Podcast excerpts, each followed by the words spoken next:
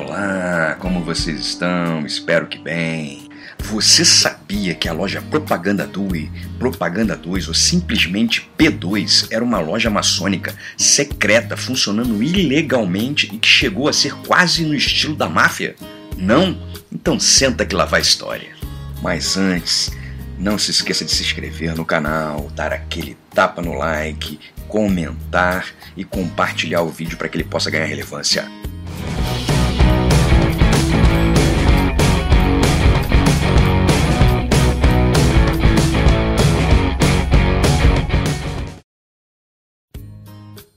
História relata que, em 1877, ainda nos tempos da reunificação de Giuseppe Garibaldi, foi fundada pelo Grande Oriente da Itália uma loja maçônica em Roma chamada Propaganda Maçônica. Era frequentada por políticos e altos funcionários governamentais, que não deviam ter os seus nomes expostos nas relações das lojas normais e era diretamente ligada ao grão-mestre. Esta loja seria a propaganda maçônica número 1. Um.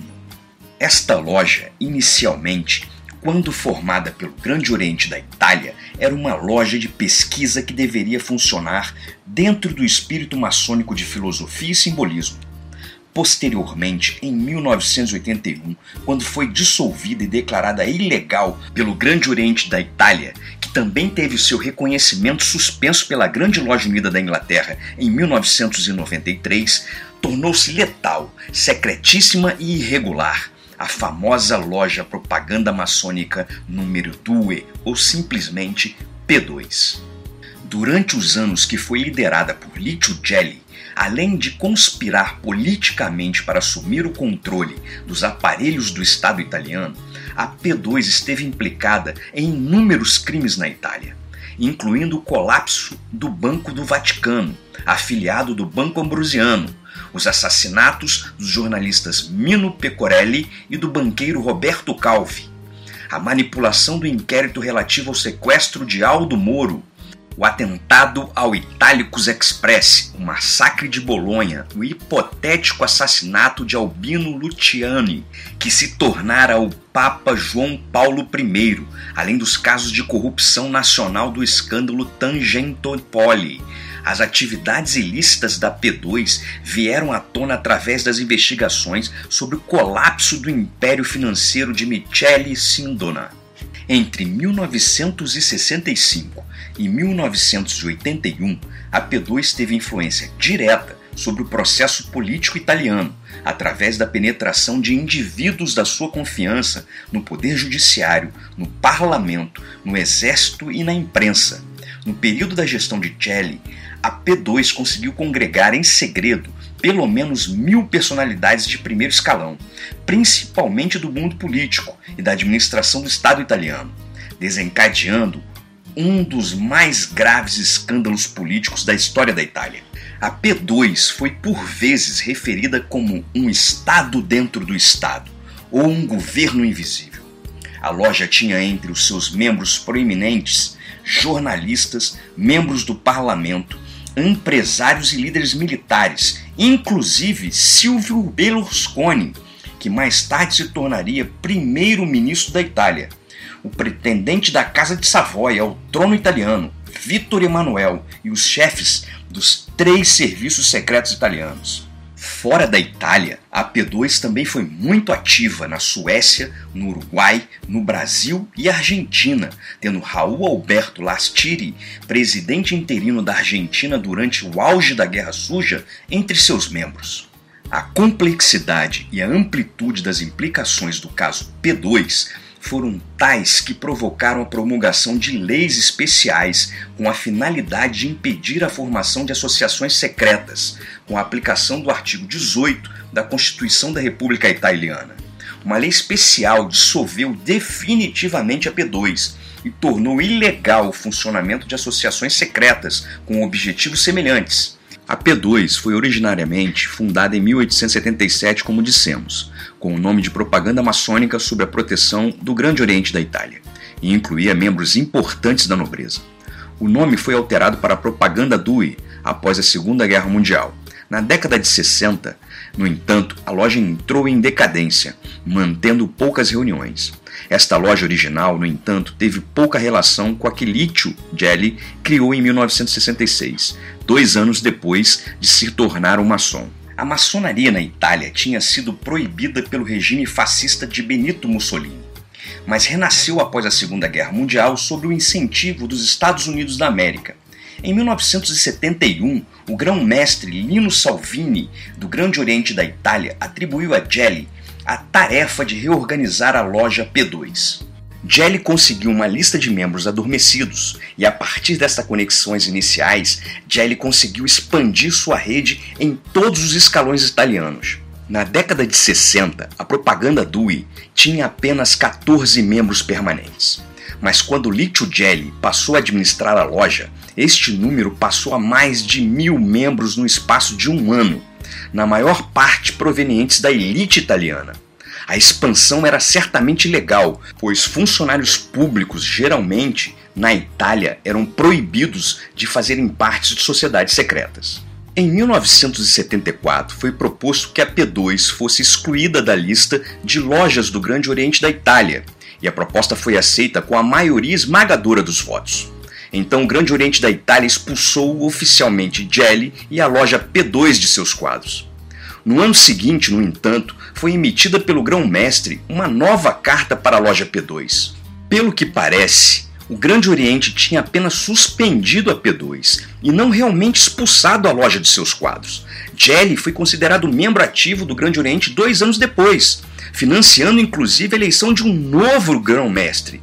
Mas então, em 1981, um tribunal maçônico decidiu que a votação de 1974 significou realmente que a loja tinha de fato deixado de existir e que a P2 de Jelly era ilegal maçonicamente desde aquela época.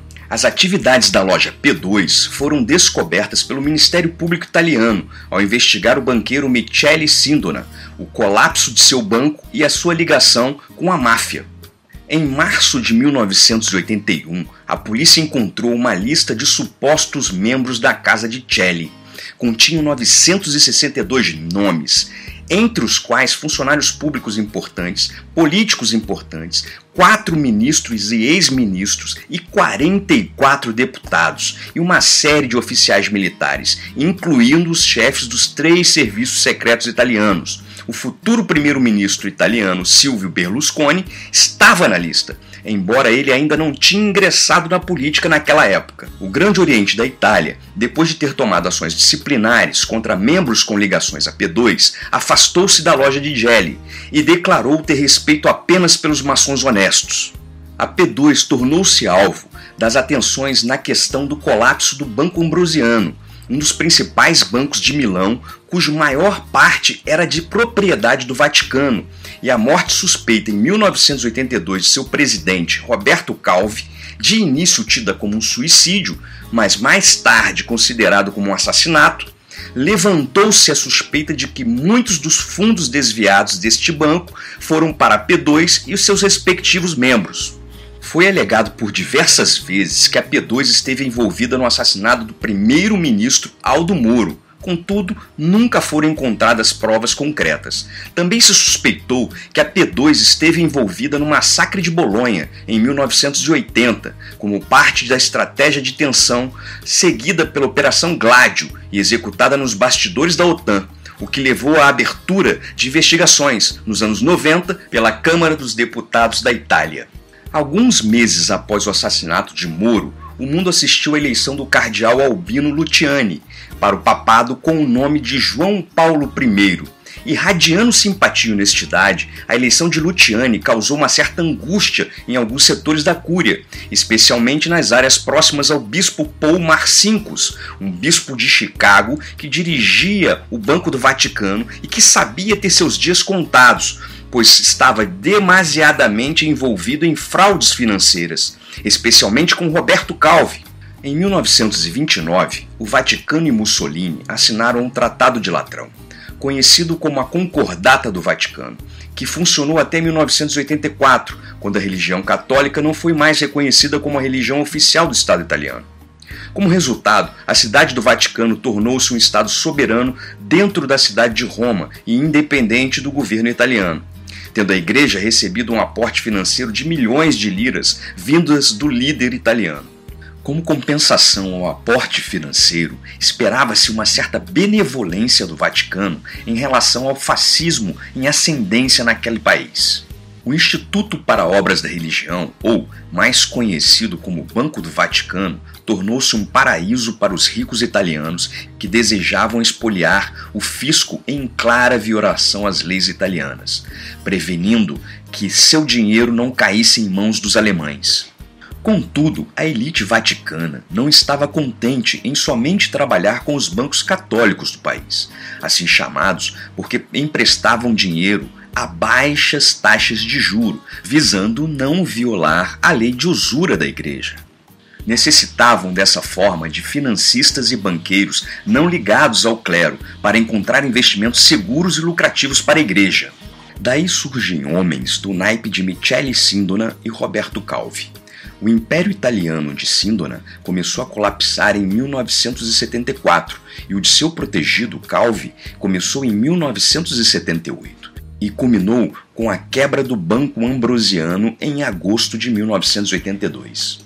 Mesmo antes do seu indiciamento pela morte do investigador italiano Giorgio Ambrosoli, liquidante de seu banco Privata Italiana, Michele Sindona era não só o financista da P2, como conselheiro de investimentos do Banco do Vaticano, ajudando o banco a vender os seus ativos italianos e reinvesti-los nos Estados Unidos da América.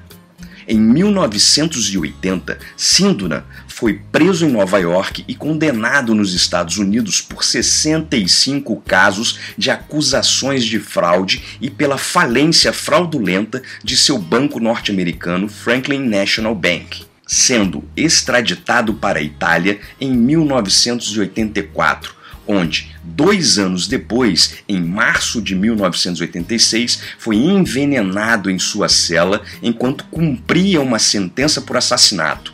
Calvi foi condenado em 1981 sob acusações de transação com moeda ilegal. O Papa Lutiani não era bem visto pelos extremistas italianos, pois estes o consideravam indulgente em relação ao comunismo e por seu pai ter pertencido aos quadros do Partido Socialista Italiano. Com 33 dias de pontificado, no ano de 1978, João Paulo I, o Papa Sorriso, como era popularmente conhecido, foi encontrado morto nos seus aposentos. A súbita morte do Papa deixou um rastro de interpretações e especulações que duram até os dias atuais. Com a morte de Luciani, foi eleito Papa o polonês Karol Wojtyla, João Paulo II, um Papa bem mais conservador, pois fora testado na luta antissoviética contra o governo polonês. Marcinkus obteve temporariamente uma sobrevida, pois o novo Papa necessitava urgentemente de providenciar recursos para o Sindicato dos Estaleiros Navais Poloneses, um trabalho que viria a culminar no movimento Solidariedade, que determinou o fim do comunismo na Polônia e a queda do Muro de Berlim. Assim, com a fuga de Jelly para o seu exílio na Suíça e a morte de Calvi, assistiu-se à derrocata formal da P2. Apesar da dissolução da P2 em 1981 e da expulsão de Jelly pelo Grande Oriente da Itália, o espírito da P2 não morreu pois apesar de terem se utilizado da maçonaria para seus objetivos escusos, homens como Jelly nascem todos os dias e estão dispostos a fazer o que for necessário para buscarem e se manterem no poder. A maçonaria nunca permitiria que entrassem nas suas colunas homens gananciosos e inescrupulosos, mas às vezes isso acontece. O mal está sempre à espreita, esperando uma brecha para poder trabalhar e durante um período obscuro na Itália, conseguiu, manchando o nome da maçonaria e causando transtornos e vergonha à ordem maçônica italiana, e respingando na instituição por todo o mundo. Nos serve de reflexão. Até mesmo entre homens livres e de bons costumes, às vezes podem nascer ervas daninhas, mas estas, quando descobertas, devem ser imediatamente arrancadas e lançadas fora. E por hoje é isso aí. Se gostou, compartilha e favorita o vídeo. Até a próxima!